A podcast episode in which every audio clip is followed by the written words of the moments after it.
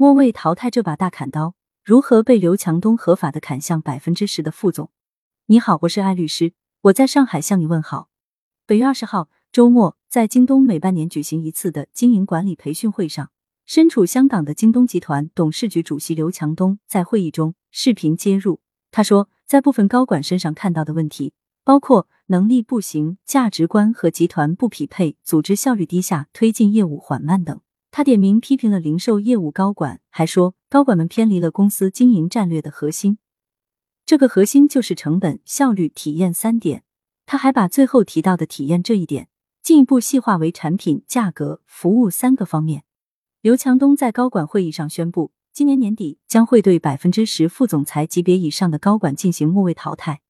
合并德邦前，京东上下有十八万员工，副总裁以上高管接近一百人。也就是说，将有近十名京东副总裁将被末位淘汰制裁掉。京东合并德邦之后，共有五十四万员工，员工总数增加了三倍。那副总以上增加了多少位？我暂时没有查到。如果你查到了，可以留言告诉我。一位参会的员工就说，他全程都觉得很紧张。听到淘汰计划后，他看到一些人的脸色变得很难看。让他没想到的是，会后第三天，他就会面临降薪。从收入和社会地位来说，高管无疑是风光的；但是从法律层面来说，高管却是不受法律待见的。无论是公司法，还是劳动法，还是在裁判理念上，都可能是对高管不利的。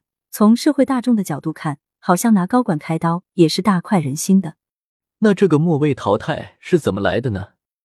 末位淘汰并不是法律领域的专有名词，它属于绩效管理领域的名词。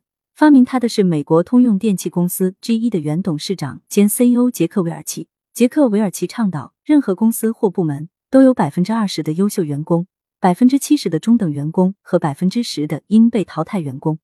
每年 GE 都要求下属每一家公司为他们所有的高层管理人员分类排序。它的基本构想就是强迫每个公司的领导对他们所领导的团队进行区分，而且必须区分出在他们的组织中。哪些人是属于最好的百分之二十的 A 类员工？哪些人是属于中间大头的百分之七十的 B 类员工？哪些人是属于最差的百分之十 C 类员工？末位淘汰在中国合法吗？有人觉得末位淘汰是违法的，有人就说凡事不能太绝对吗？从我们国家的法律来看，末位淘汰是不是合法，关键要看淘汰的是什么。如果用末位淘汰直接开掉员工。解除员工与公司之间的劳动合同，显然是不符合劳动法的。之前，最高人民法院的案例公报也曾经公布过一个典型指导案例：中兴通讯杭州有限公司诉王某劳动合同纠纷案。一审法院经审理认为，根据中兴通讯员工绩效管理办法的规定，C 一、C 二考核等级的比例分别为百分之五和百分之五。虽然刘某曾经的考核结果为 C 二。但 C 二等级并不完全等同于不胜任工作，在中兴通讯未能提交考核依据等有效证据的情况下，仅凭该限定考核等级比例的考核结果，不能证明刘某不能胜任工作的事实。而且，虽然刘某曾经转岗，但转岗前后刘某均从事销售工作，只能说明他胜任销售这一项工作，反而不能证明刘某是因为不能胜任工作而转岗的。所以，一审法院认为。中兴通讯主张刘某不胜任工作，经转岗后仍然不胜任工作的依据不足，存在违法解除劳动合同的情形，应当依照劳动合同法的规定，向刘某支付经济补偿标准二倍的赔偿金。中兴通讯不服该判决，向二审法院提起上诉。刘某答辩称，考核为 C 二，与不能胜任工作之间不具有关联性。中兴通讯没有提供其不能胜任工作的直接证据。转岗是因为公司的分销科解散，并非因为不能胜任工作。中兴通讯属违法解除劳动合同，请求二审法院维持一审判决。最终，二审法院维持了一审判决。所以，用末位淘汰直接淘汰员工，容易被判定为违法解除劳动合同。但是，如果不是淘汰人，而是淘汰岗位呢？这个法律的擦边球，说不定是可以打一打的。被认定为合法的概率还是有的。对此，最高人民法院的案例公报也公布过一个典型案例：戴某某诉台玻长江玻璃有限公司追索劳动报酬纠纷案。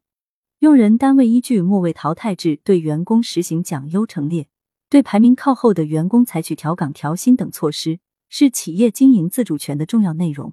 只要该调岗调薪行为是基于企业生产经营管理的合理需要，且不违反法律规定和单位依法制定的规章制度，劳动者主张该调岗调薪行为违法，人民法院不予支持。最高法院倾向性意见就是末位淘汰不行，末位调岗降薪还可以。那东哥的末位淘汰可行吗？我们先来八卦一下，东哥说话还管用吗？从网上的消息来看，虽然东哥从二零二零年上半年开始卸任了大量的高级职务，彻底淡出了一线，但是根据京东二零二一年报来看，刘强东拥有京东百分之十三点八的股份，百分之七十六点一的投票权，可以看出来，东哥的话语权还是比普通大众强多了。接下来再看一看东哥的末位淘汰的可行性。首先，末位淘汰的对象是副总裁以上级别的高管。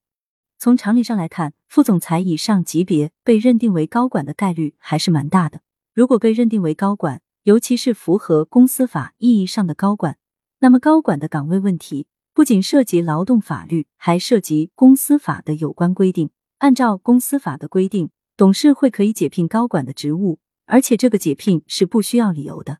公司法第四十七条规定。董事会对股东会负责，行使下列职权，其中第九项决定聘任或者解聘公司经理及其报酬事项，并根据经理的提名决定聘任或者解聘公司副经理、财务负责人及其报酬事项。公司法第五十条规定，有限责任公司可以设经理，由董事会决定聘任或者解聘经理，对董事会负责，行使下列职权。其中第六项提请聘任或者解聘公司副经理、财务负责人；第七项决定聘任或者解聘除应由董事会决定聘任或者解聘以外的负责管理人员。所以，按照公司法的规定，董事会解聘高管职务是根本不需要理由的。何况公司还找了个绩效考核排在末位的理由，这下子免去职务的理由不就更充分了吗？其次，东哥只说末位淘汰百分之十以上的高管。并没有直接说解除劳动合同，这样想来，这里的淘汰更多的可能是指淘汰其职务，职务被拿掉之后，再看薪酬结构。如果薪酬结构分基础薪酬和职务薪酬，而且职务薪酬还占比很高的话，用人单位就可以不支付这个高占比的职务薪酬，只支付一个基础薪酬就可以了。比如按照最低工资支付，或者比最低工资再高一些支付。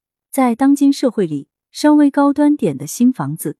物业费都十元以上每平方，高管的一般住房都是几百平吧，这是一撸到底的一种情况。如果还比较体面一点，只是降到了副总监对应级别的某个职位，那就还要接受第二刀，就是东哥要向两千多名副总监以上以及相对应的 P 或 T 序列以上的全部高管说对不起了，要砍掉百分之十至百分之二十的薪资不等，职位越高降的越多。这样一来，职务降低加上薪酬降低。这个降薪幅度也足以打乱副总原本的家庭财务规划了。这样一弄，高管在经济上能不能负担得起家用暂且不说，尊严、面子、心理上的落差应该不小吧？可能不用公司辞退高管，高管自己就受不了，说不定就会主动辞职去找其他工作去了呢。